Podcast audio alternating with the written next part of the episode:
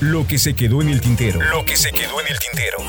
Con Víctor Hugo Sánchez. 30 años de memorias y recuerdos del mundo del espectáculo.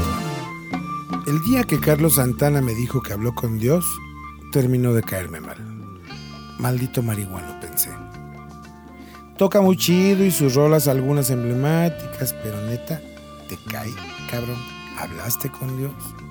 Y bueno, peor aún cuando el Dios con el que él habló, según él, era el Dios católico cristiano. Hasta eso selectivo en sus deidades, en su religiosidad, pero ¿qué diablos le estaba preguntando a Santana, jalisciense afincado en Los Ángeles, si su playera era un canto a sus creencias?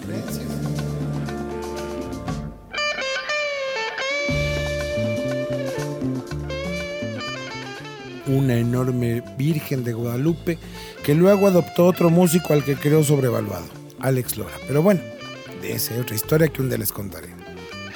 A estas alturas se nota, nunca fui fan de Carlos Santana. Tenía acaso un disco con sus éxitos y ni siquiera era mío, era de mi hermana Gabriela, fanática de la música sesentera, y ahí estaba yo, disque experto en música, entrevistando al gran Carlos Santana. Habló de música, de sus influencias, mencionó, sí, a Javier Batis, aunque nunca lo reconoció como su mentor. Habló de la Laboriel, de Abraham Laboriel, hermanos de Johnny, que se habían triunfado en la escena musical internacional y habló de otros latinos más y presumió, como no queriendo, sus logros, sus triunfos en la escena mundial.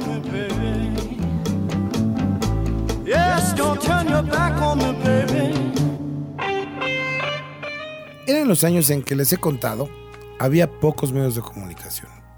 No había ni de lejos celulares ni redes sociales. Así, las ruedas de prensa básicamente se llenaban de colegas y de alguno que otro colado y de los ejecutivos de las compañías grabadoras. Columbia Records, la de él, la misma de Los Panchos y otros artistas latinos que muchos años atrás habían triunfado ya en el mercado anglosajón. Y así, sin mucho tema meramente musical de qué hablar con él, me senté, esperé mi turno uno a uno con el gran Carlos Santana. Cabe decir que imponía el tipo. Considerado uno de los mejores 20 guitarristas de todos los tiempos, originario de Autlán, Jalisco, pues uno esperaba que se soltara el carnal, el brother y el castellano fluyera natural y no. Era más bien un pocho hablando spanglish, luchando contra sí mismo para encontrar la palabra adecuada en castellano, y cuando no podía, y ocurrió muchas veces durante la breve charla, terminaba por soltar la frase en inglés para luego acotar con un ¿sí me explico? Oiga, y hablando de latinos que han logrado trascender en la música, ahí está Julio Iglesias, que lo anda buscando, dijo, para que le suelte el tema de Europa, de su autoría y que le ponga letra y la haga más internacional, ¿no?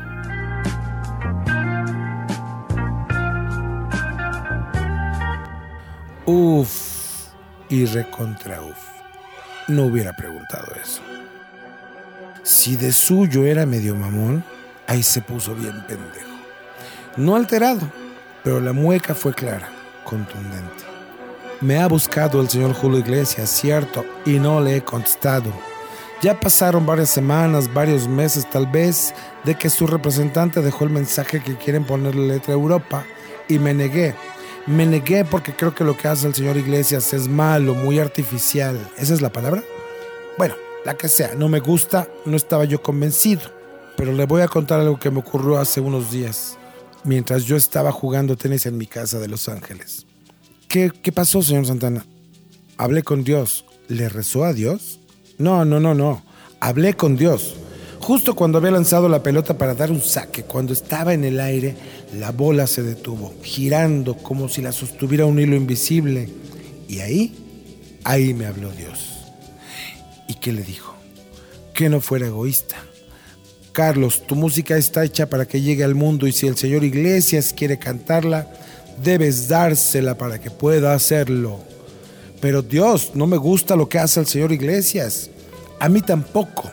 Pero él es un vehículo para que pueda llegar a todo el mundo. Así que ya, ya estoy listo para darle la canción. Oiga, y la bola cayó, quedó girando.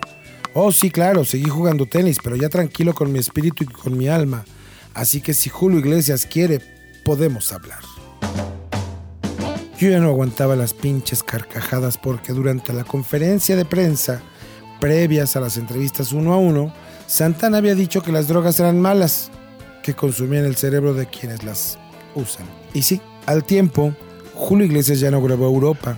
Y sí grabó, en cambio, con Dolly Parton, con Willie Nelson, con Diana Ross, con Frank Sinatra y muchos otros artistas internacionales. Al tiempo, una o dos semanas después de la entrevista, Carlos Santana fue detenido en la frontera de Estados Unidos cuando intentaba ingresar con algo de marihuana en sus maletas. A veces pienso que un día jugaré al tenis y quizá, solo quizá, tenga chance de hablar con Dios y pueda preguntarle sobre aquella charla que tuvo con Carlos Santana.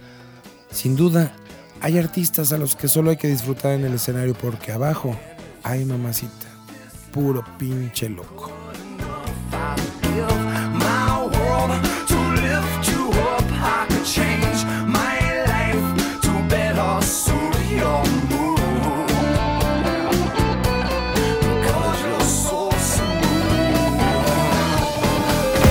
Lo que se quedó en el tintero. Lo que se quedó en el tintero.